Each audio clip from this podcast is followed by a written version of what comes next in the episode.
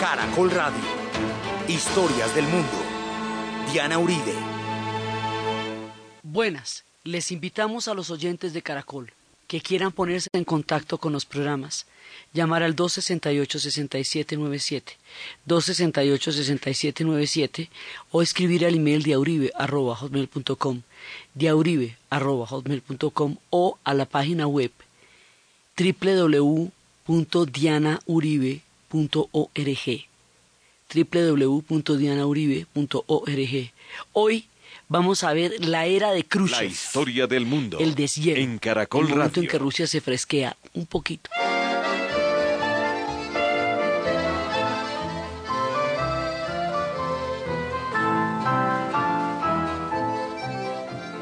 Через реки, горы и долины Сквозь пургу огонь и черный дым Мы вели машины, объезжая мины По путям, дорогам фронтовым Эх, путь дорожка фронтовая Не страшна нам бомбежка любая Помирать нам рановато есть у нас еще дома дела, а помирать нам рановато. Есть у нас еще дома дела.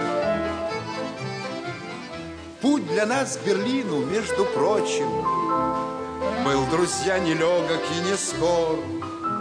Шли мы дни и ночи, трудно... La vez pasada estábamos viendo cómo Khrushchev empieza la desestalinización y cómo denunciar los crímenes de Stalin va a generar un impacto absolutamente aterrador en todo el mundo porque era un dios, porque el culto a la personalidad lo había elevado a un nivel suprahumano para su propio pueblo y para todos los partidos comunistas de la tierra que veían en José Stalin el faro único de la revolución.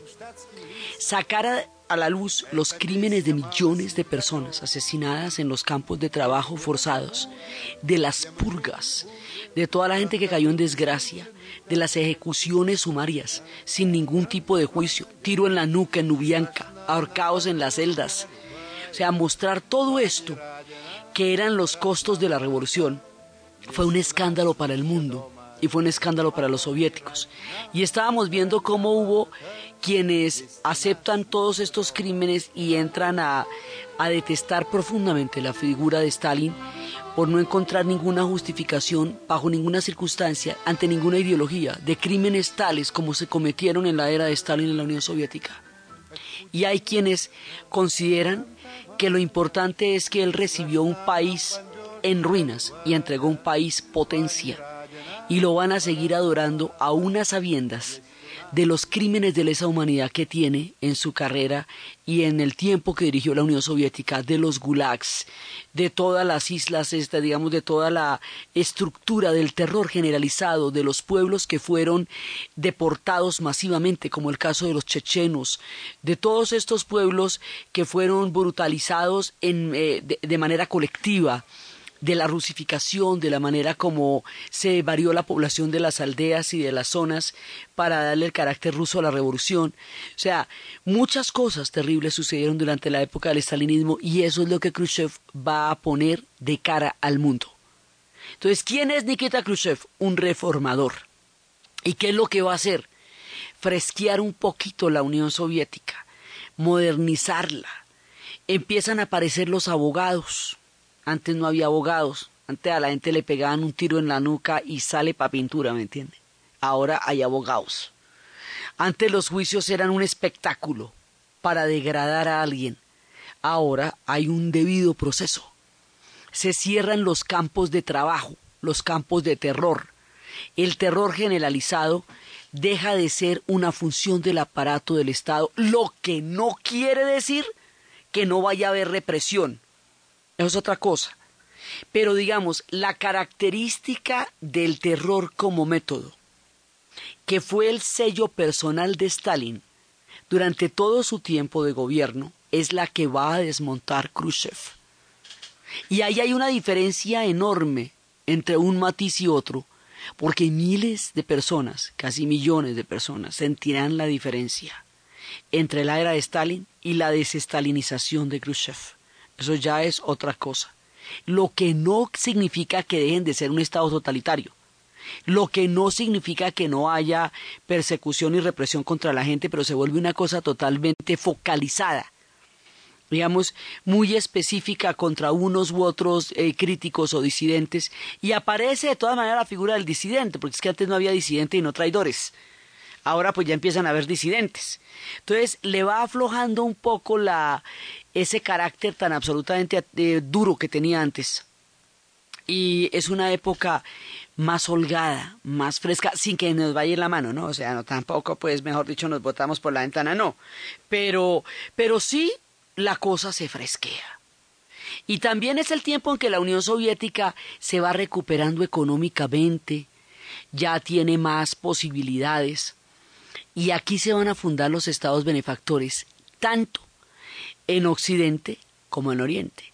En Occidente se van a fundar sobre eh, la idea del acceso masivo a los bienes de consumo, porque los occidentales son capitalistas, no es que por eso es que son capitalistas, por los bienes de consumo.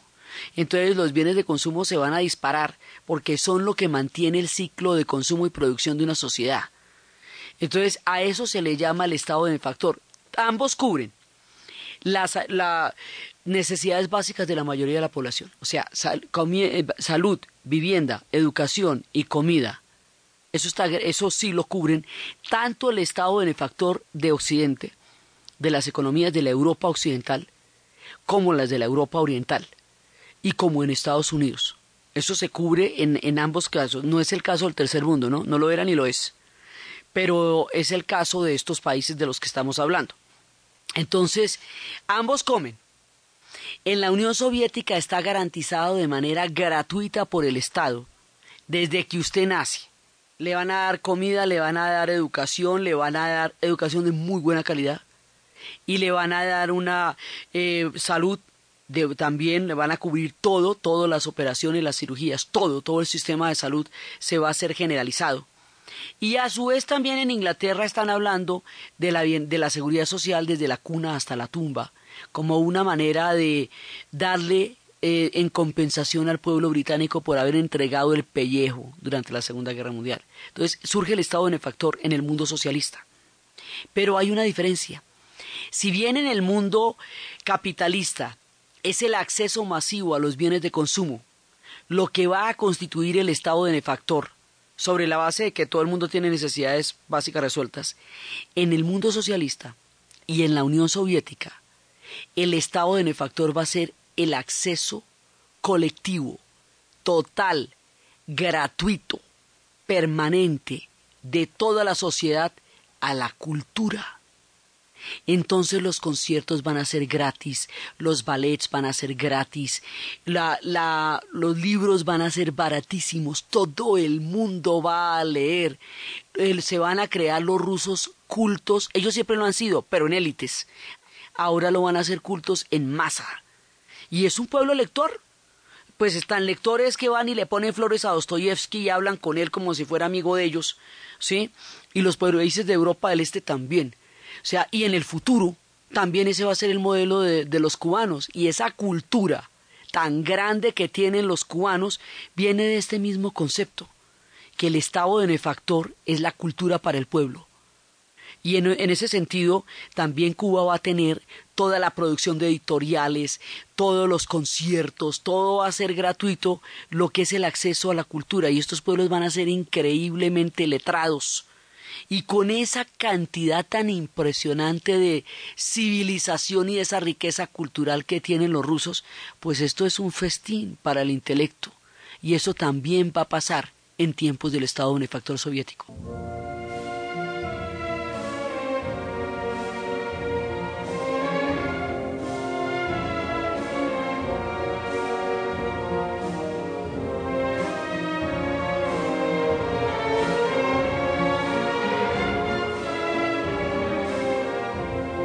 La historia del mundo en Caracol Radio.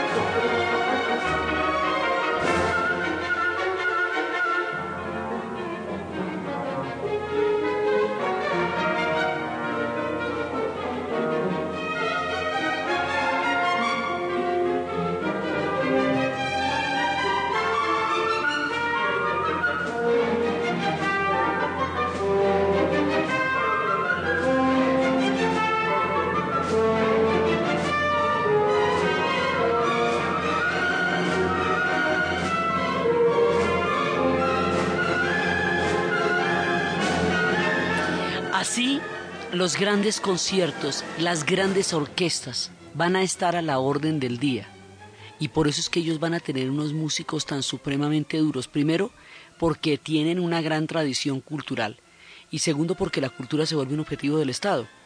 Y esto también va a pasar en los países socialistas, que de suyo tienen unas herencias increíbles, los húngaros, los checos, los polacos, pueblos con una gran tradición de música clásica.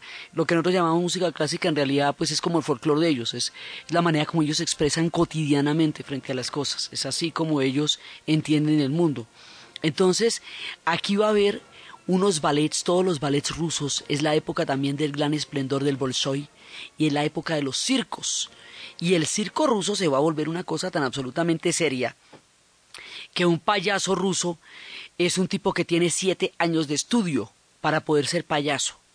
Porque los payasos rusos son acróbatas y esas acrobacias aparentemente bufas requieren un nivel de especialización y de entrenamiento increíble y todo el arte ruso se va a convertir en un arte masivo y ellos van a acceder a su propia historia y a su propia cultura de manera generalizada, como no era posible en la época del zarismo, porque en el zarismo toda esta cultura era de élite y ahora va a ser de masas. Entonces, será eso, ese increíble bagaje cultural que se va a crear durante varias generaciones en todo el bloque socialista y en la Unión Soviética, lo que va a permitir que cuando la Unión Soviética caiga, cuando todo se derrumbe, cuando todo se venga abajo, esta gente no se asesinen los unos con los otros, sino que logren mantener un nivel de entereza como país, porque tienen un bagaje cultural enorme, enorme, que les va a ayudar en los tiempos más difíciles. Lo mismo los cubanos también. Ellos, la, eh, esa cultura tan impresionante que tienen como sociedad les permite manejar circunstancias extraordinariamente dolorosas cuando el tiempo llegue en que todo esto se venga abajo. Entonces lo mismo que en el cerco de Leningrado fue la cultura la que permitió que sobreviviera el espíritu y el alma de los rusos durante los 900 días del cerco. Entonces esto va a ser una cosa realmente poderosa y el mundo va a conocer también todo esto. Igual no les digo que no haya represión y que no haya persecución a los intelectuales si los intelectuales son críticos frente al sistema. No estamos diciendo que eso haya desaparecido. Estamos diciendo que eso ha cambiado. Porque en las épocas de Stalin no existía la figura. Y era totalmente imposible con un sistema policial. Entonces, lo que va a hacer Khrushchev es que él va a desmontar la NBD va a montar la KGB, o sea, no es que quedemos en manos de los buenos, sí, va a montar la KGB. Pero esta policía de Stalin, digamos, este sistema de sabuesos, que iba detrás de todo el mundo y que de manera indiscriminada y colectiva contra pueblos enteros, nacionalidades o identidades de las muchas que coexisten en la Unión Soviética, eh, los atacara, esto ya no va a pasar. Ahí es cuando les digo, van a reivindicar a los chechenos, los pueblos bálticos, que originalmente habían visto en los alemanes una posibilidad de libertad, teniendo en cuenta que ellos habían sido anexados por el tratado de con, eh, con Hitler a la, a la Unión Soviética, van a ser perdonados. Sí, porque ellos estaban en la dura, imagínense, con una invasión de ese tamaño y ellos en un principio colaboraron, ya después no, cuando ya vieron las condiciones de esa invasión, pues ya no. Entonces, hay un montón de gente a la que se le levantan estos castigos tan terribles y que se reivindica su nombre, su derecho a existir como pueblo o como individuos o como historias. Y eso es muy importante porque ese sistema de purgas fue el que dejó las mayores heridas que todavía desgarran el alma rusa cuando se enfrentan las víctimas a lo que fue los herederos, hoy día los herederos de las víctimas de las purgas sienten el dolor completamente vivo de la era stalinista y de todos los crímenes del mundo del Gulag. Y hay un museo en Moscú dedicado a eso, como habíamos anotado en la época de Stalin.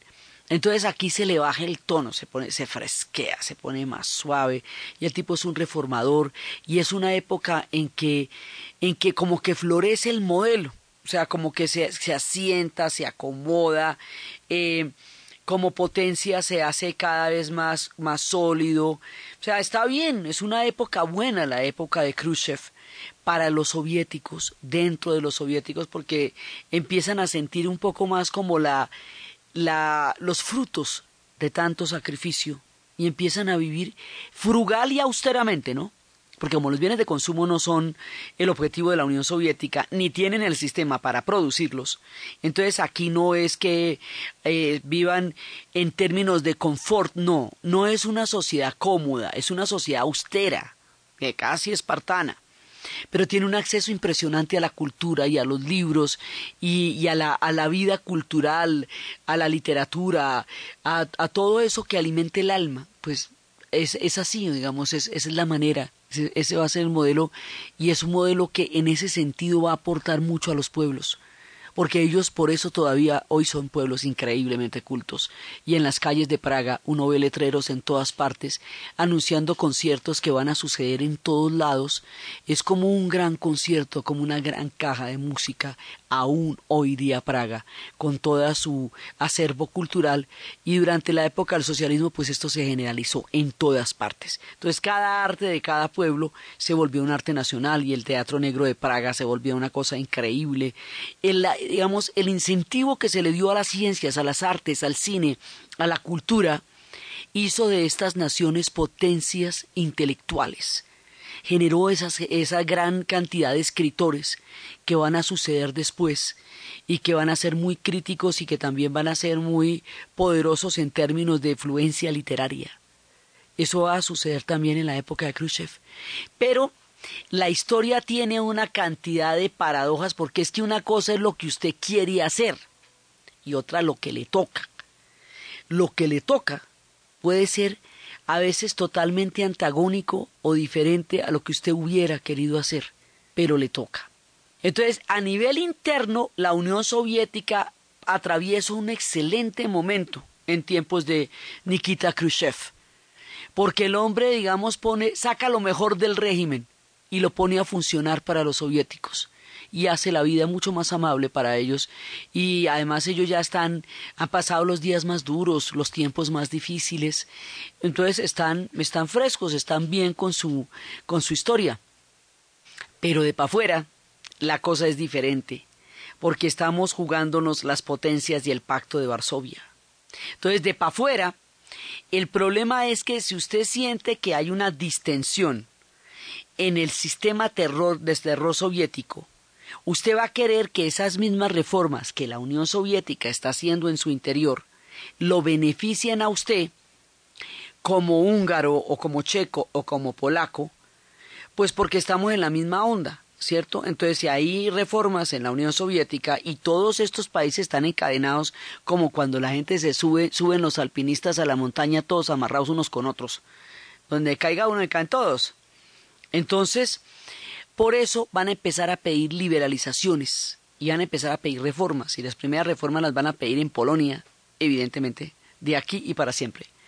Y es la, la figura de Gomulka.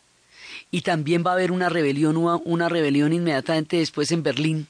Y después de eso va a empezar una rebelión, digamos, hay varias rebeliones, las rebeliones van a ser aplastadas, pero hay una que va a ser una tragedia una tragedia total, y es el caso de los húngaros, la rebelión de Hungría. Este pueblo va a empezar un sistema de reformas a la cabeza de Imre y esas reformas van a pedir una cosa que se le sale de las manos a Khrushchev en el sentido en que ya atentaría al equilibrio de potencia de la Unión Soviética.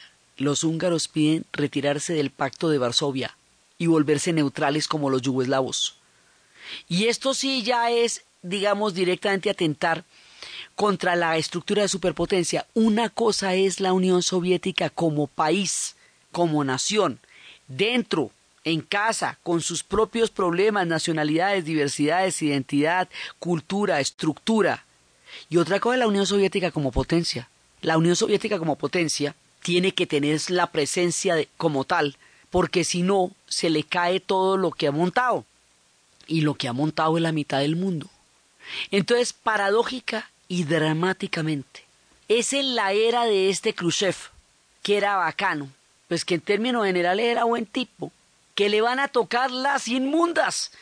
Va a ser la represión sobre Hungría. Y es a él, en su tiempo, al que le va a tocar la construcción del muro de Berlín. Y es a él y en su tiempo al que le va a tocar la crisis de los misiles, que es lo más cerquita que hemos estado de una guerra mundial, de termonuclear mundial, de desaparición de planeta, eh, que sepamos, ¿no? ¿Cuántas no habrían que están debajo de la mesa en momentos tensos que no supimos? Pero que sepamos, la más brava fue la crisis de los misiles del 62. Entonces, paradójicamente es a Khrushchev, al que le tocan las más aterradoras, él que era el más bacano. ¿Sí? Por lo mismo, porque tiene una presión interna para las reformas aterradora que hace que él no pueda ser mostrarse débil ni vacilante frente a cosas que atenten contra la estructura de la Unión Soviética como potencia porque se le cae todo el sistema suyo y todo lo que está haciendo. Entonces él es blando, digamos, dentro de la Unión Soviética e implacable con la Europa del Este. Y es el mismo personaje que cheveriza la Unión Soviética el que va a producir la tragedia tan, tan grave que va a tener Hungría. Y la tragedia de Hungría es empezar, como estamos viendo, un proceso de reformas al son de la liberalización del régimen soviético.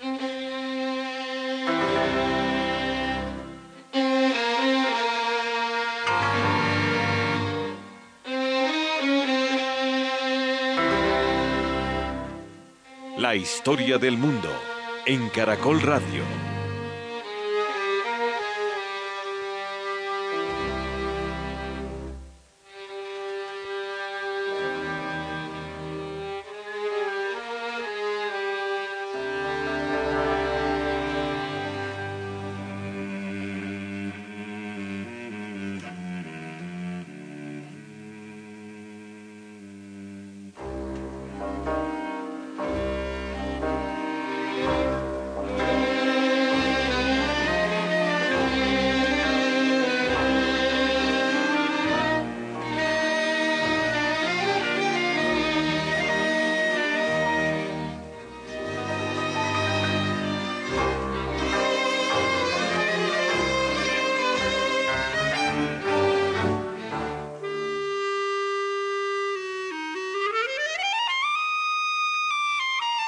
Los húngaros, que no están pintados en ninguna pared, que eran parte del imperio austrohúngaro, que tiene una tradición de más de ocho siglos, que fueron eh, grandes y poderosos, que son magiares, que tienen otro tipo de, de procedencia, pues ni siquiera son eslavos, hablan otra lengua, que es la lengua magiar.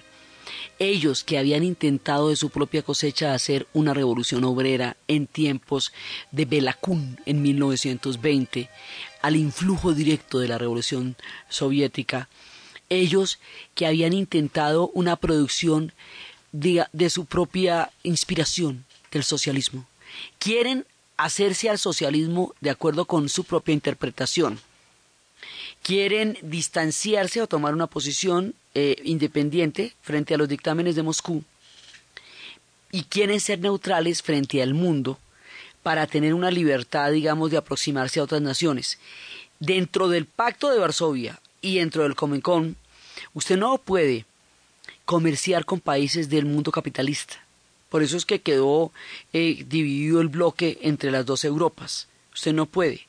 Ellos piden neutralidad y piden la posibilidad de relacionarse sobre una base mucho más abierta con los demás países del mundo, lo mismo que Yugoslavia. Es decir, lo que ellos piden es una cosa como parecida a la que Tito está haciendo en Yugoslavia, por decir algo.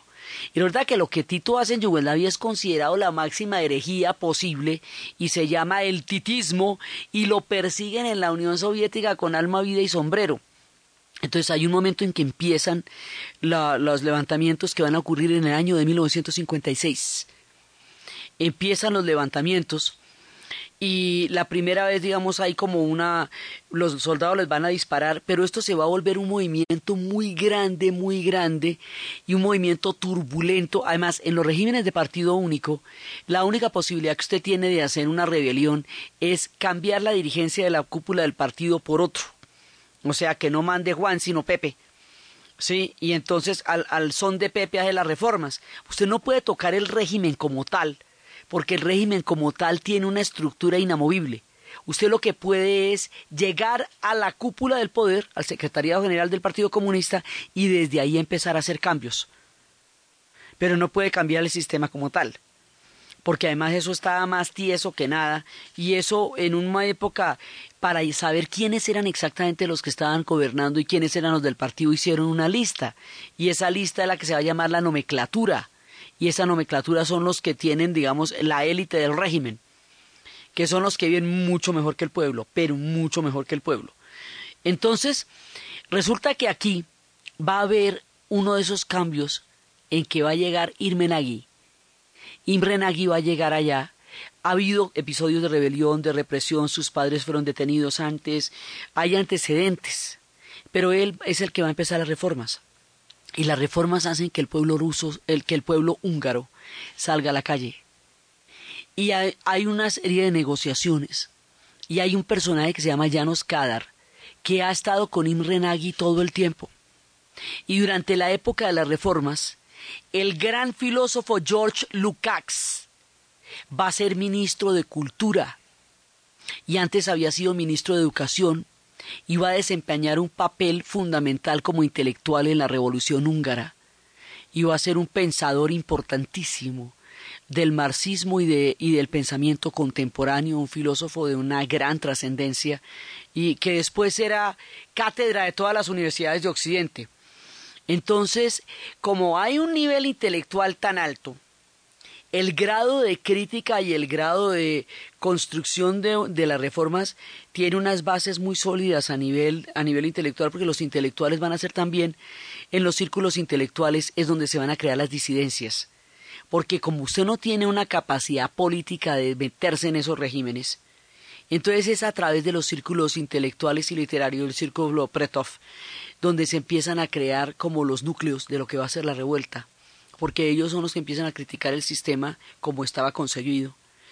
Y van a estar, van a apoyar a Imre Nagy, van a apoyar su proceso de reformas y van a salir a las calles miles y miles y miles de personas en Budapest. Miles.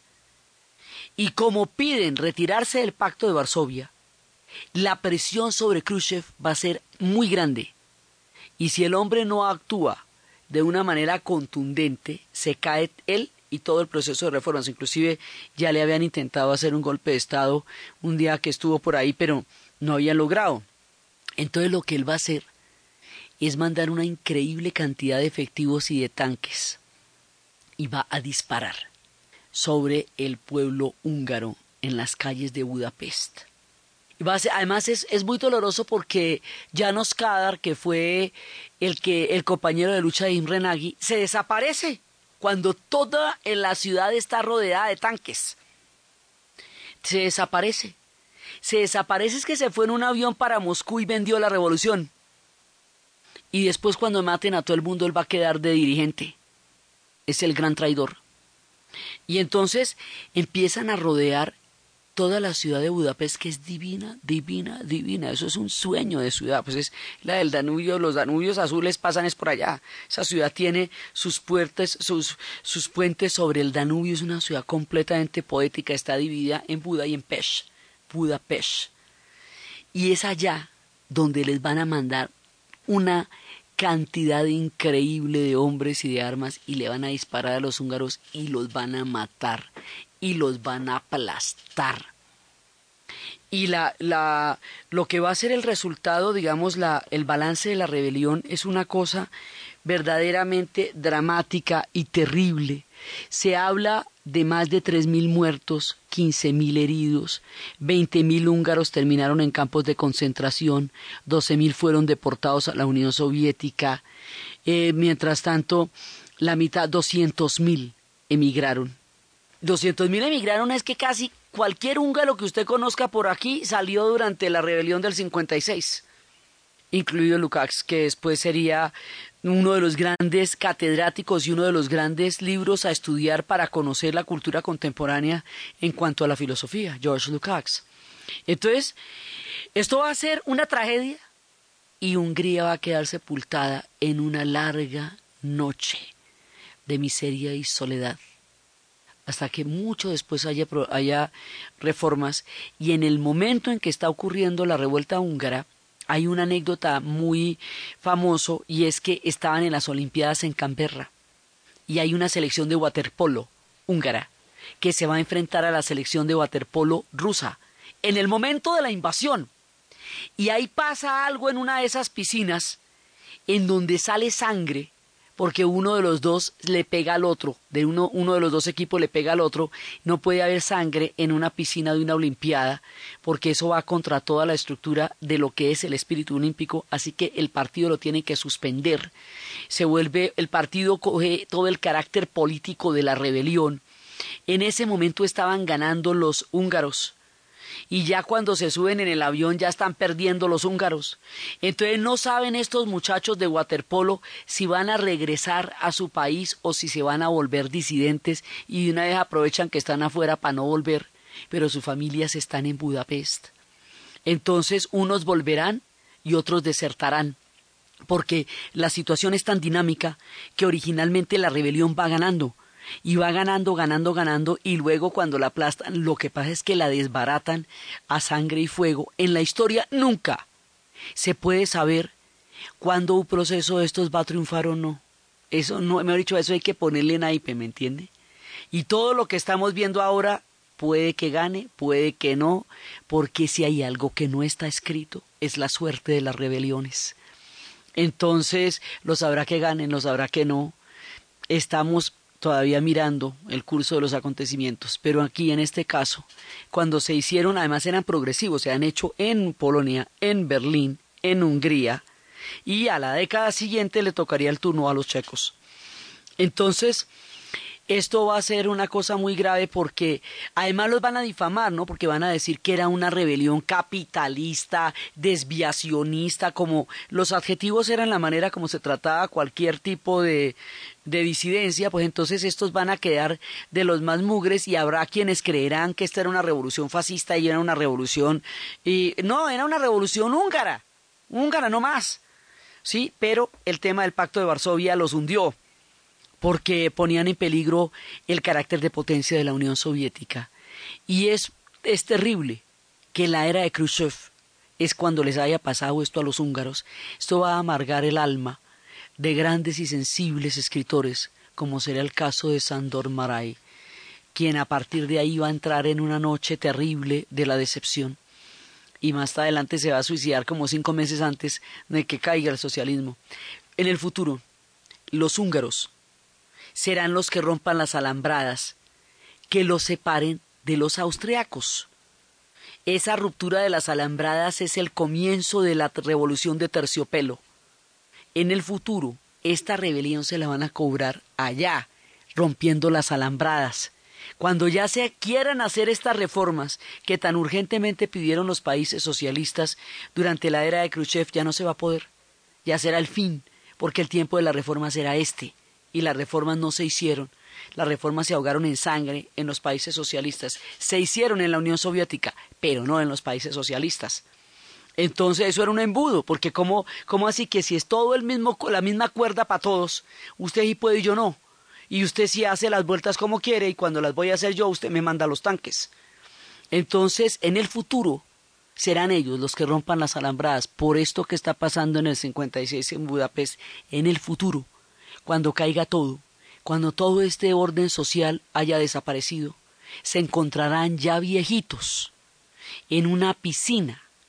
En el año del 93, ya los, la selección de waterpolo de los húngaros y la selección de waterpolo de los soviéticos, ya rusos, en la ex soviética, viejitos, viejitos, se encontrarán en la piscina y se meterán a jugar un partido de waterpolo después de que haya caído todo el rumbo de la historia, y entonces entenderán que unos y otros estaban metidos dentro del sistema que estaban metidos y que cada uno actuó como en su momento tenía que actuar, y que ahí, ya en la piscina de waterpolo, no había buenos y malos, sino víctimas de las fuerzas de la historia, porque ellos lo que eran eran atletas, ellos no eran soldados. Entonces habrá una reconciliación histórica cuando se encuentren estos dos equipos en la vejez. Además muestran en los documentales que muestran este histórico partido, muestran estos hombres atléticos que se enfrentaron en el 56 en Canberra, volviéndose a encontrar ya, pues imagínense, ya todos viejitos y todos metidos en la piscina, todos calvitos y todo, recordando lo magníficos que fueron en el tiempo en que se enfrentaron cuando la historia estaba de punta entre la Unión Soviética y Hungría. Hungría pagó con sangre y muchas lágrimas y muchos muertos este intento de reforma que se dio en la era de Khrushchev. Y, para colmo de males, se está levantando ahí al ladito de Hungría, en la mismísima Berlín, la historia del muro.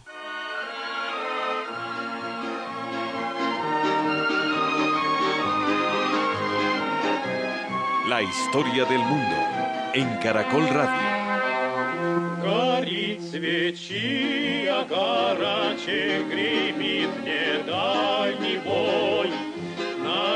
дружок по чарочке по нашей фронтовой. Налей, дружок, по чарочке по нашей фронтовой. Не тратя время попусту, поговорим с тобой. Imre Nagy va a ser juzgado y va a ser ejecutado y lo van a ahorcar. Y Janos Kadar que fue su compañero de fórmula durante buena parte de la rebelión, va a vender el movimiento, se va a ir para la Unión Soviética en un avión y luego va a regresar a tomar el puesto que tenía Imre Nagy. Y toda la rebelión va a quedar en manos del traidor, Janos Kadar. Y van a llevar a juicio a toda la gente que estuvo metida en la rebelión. Y uno de los primeros actos, cuando después, en el futuro, caiga este régimen, será la reivindicación de todos aquellos que fueron llevados a la desgracia durante la rebelión, la reivindicación del nombre de todos ellos y una ceremonia fúnebre imponente para rehabilitar a todos aquellos que habían empezado esta rebelión en Hungría. Pero por ahora, una larga noche se cierne sobre Budapest. Ahora, el otro problema que tenemos va a ser un problemonón que terminaría simbolizando toda la Guerra Fría. Resulta que por los acuerdos de la Segunda Guerra Mundial de Yalta y de Potsdam, la ciudad de Berlín va a quedar repartida en cuatro sectores, entre franceses, ingleses, norteamericanos y soviéticos. Quiere decir esto que cada uno de los eh, actores que intervienen e invaden Berlín puede movilizarse libremente por todos los rincones de la ciudad porque eso es un botín de los aliados sobre la ciudad de Berlín.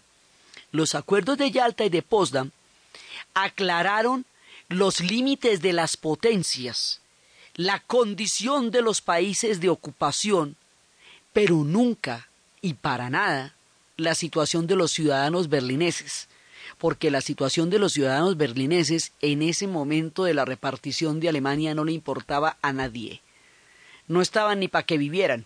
Entonces no hay ningún derecho para ellos, ellos no tienen ninguna ley que los ampare de nada.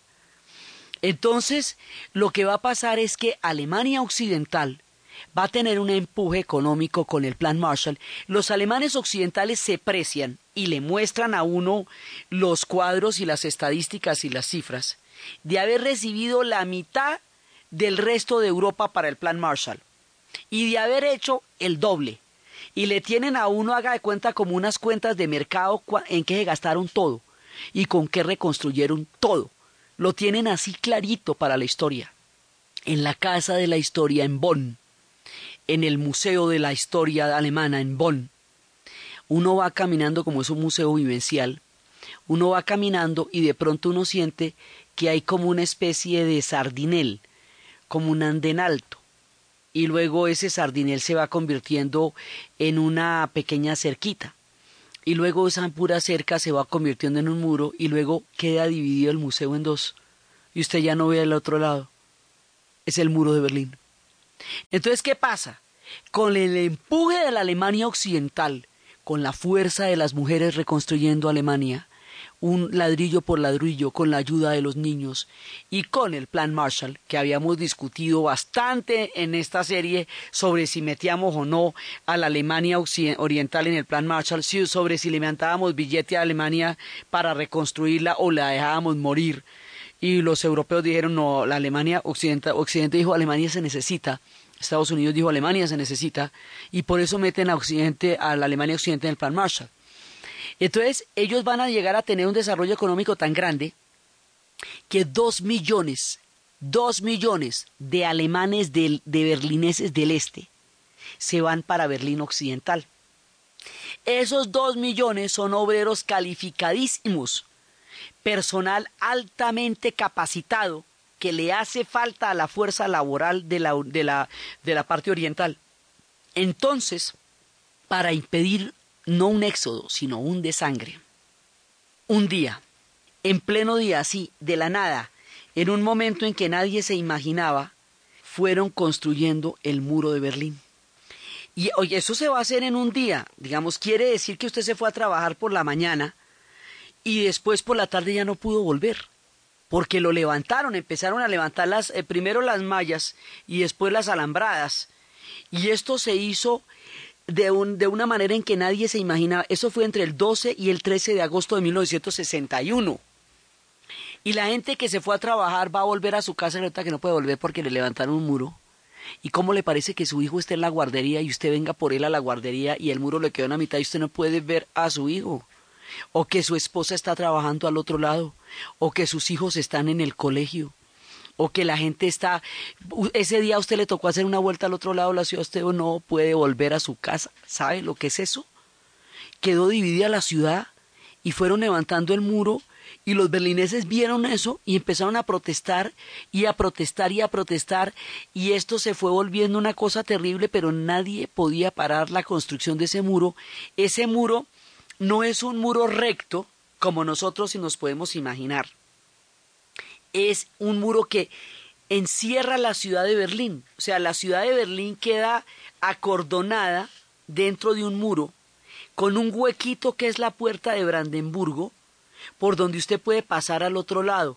Entonces en el tren le tocaba bajarse de un lado a pie y coger el tren para pasar al otro lado. Pero la enconchan, no es que la, encierran, la cercan. Eso es un, cerco. Y van a impedir los canales porque por ahí pasa el río. Entonces también se van a meter en los canales.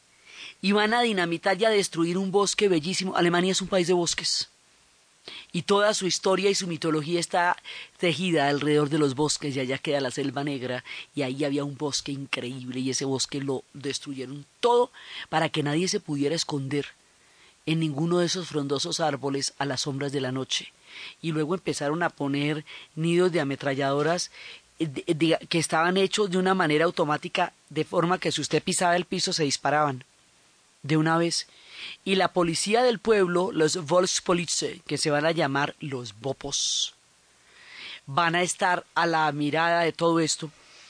Y resulta que construyen este muro y lo más terrible es que nadie lo puede evitar. ¿Por qué no lo pueden evitar? Porque el muro no viola los acuerdos de Yalta ni de Potsdam porque todos los soldados sí pueden pasar de un sector a otro. Los, los soldados de ocupación sí pueden pasar, entonces, si usted es francés o si usted es gringo, usted sí puede pasar por ahí. El que no puede pasar es el ciudadano berlinés, porque el muro no se hace para enfrentar las potencias, sino para encerrar a los berlineses e impedir que se puedan ir para el otro lado. Entonces, como no está contemplado ningún tipo de, disposición acerca de la población civil, sino lo que está contemplado es el paso de las potencias sobre la zona de ocupación. Esto no toca la zona de ocupación, esto toca a los berlineses. Por lo tanto, todo el mundo se para de pelos, pero nadie puede hacer nada porque eso es un asunto interno alemán. Y aunque parezca difícil de creer hoy día, este muro no lo levantó la Unión Soviética, lo levantaron el, el aparato alemán, ¿sí? y la Unión Soviética no lo impidió tampoco. Y Estados Unidos, o sea, todo el mundo se jala los pelos, pero nadie dice que no a la hora del té, porque eso legalmente se puede, lo que es es una infamia, lo que es es una porquería, pero eso es legal porque nadie dijo que no se pudiera hacer y ellos lo hicieron. Entonces le van a hacer una herida al pueblo alemán cosa más aterradora, la cosa más grave, la cosa más terrible. Hay imágenes en el Museo del Checkpoint Charlie en Berlín. Imágenes de niños de siete años pasados en que los pasaban en canastas de esas donde se hace el cemento por entre una tarabita a ver si pasaban al otro lado o los mataban en el camino, gente descolgándose, los mismos albañiles que estaban construyendo el muro pasaban al otro lado antes de cerrarlo, los soldados que lo estaban custodiando pegaron un brinco, es una imagen muy famosa del soldado pegando el brinco para huir. ¿Y cómo era que después aumentaron el pie de fuerza para poder vigilar a los soldados que estaban vigilando a los ciudadanos? Porque los primeros que se volaban eran los soldados que estaban vigilando a los ciudadanos. O sea, la desesperación de un pueblo al que le levantan un muro. En el Museo de Checo Charlie hay una foto de una familia mostrando un bebé de siete meses mientras están levantando el muro para que la gente al otro lado lo vea por última vez. Es, una, es un drama. Y con el tiempo este muro va a crear una división real, física, entre las dos Alemanias. Ya había una división económica por el Plan Marshall, pero el muro va a ser una división física. Y con el tiempo las dos Alemanias van a quedar rotas por la mitad por efecto de este muro, y con el tiempo este muro de la infamia se irá convirtiendo en el símbolo mismo de la Guerra Fría. Y esto va a ocurrir en tiempos del bueno de Khrushchev, que lo que quería era hacer reformas, y la historia se le salió de las manos en muchos elementos en los cuales él no pudo decidir y otros en los cuales tomó decisiones que produjeron un dolor infinito para los pueblos cuyo destino estaba ligado al destino de la Unión Soviética. Y mientras tanto, la Guerra Fría llevará a otros confines, a otras latitudes y a otras geografías, distantes y remotas de nuestro lugar de relato, cercanas de nuestro lugar de misión. A Cuba estallará la revolución cubana. La historia de cómo la Guerra Fría empieza en Europa, con Berlín, sigue en Asia, con China, llegará a América Latina por la vía de la revolución cubana y cómo eso nos va a llevar a otro de estos episodios, uno de los más dramáticos y peligrosos que hayamos vivido, la crisis de los misiles.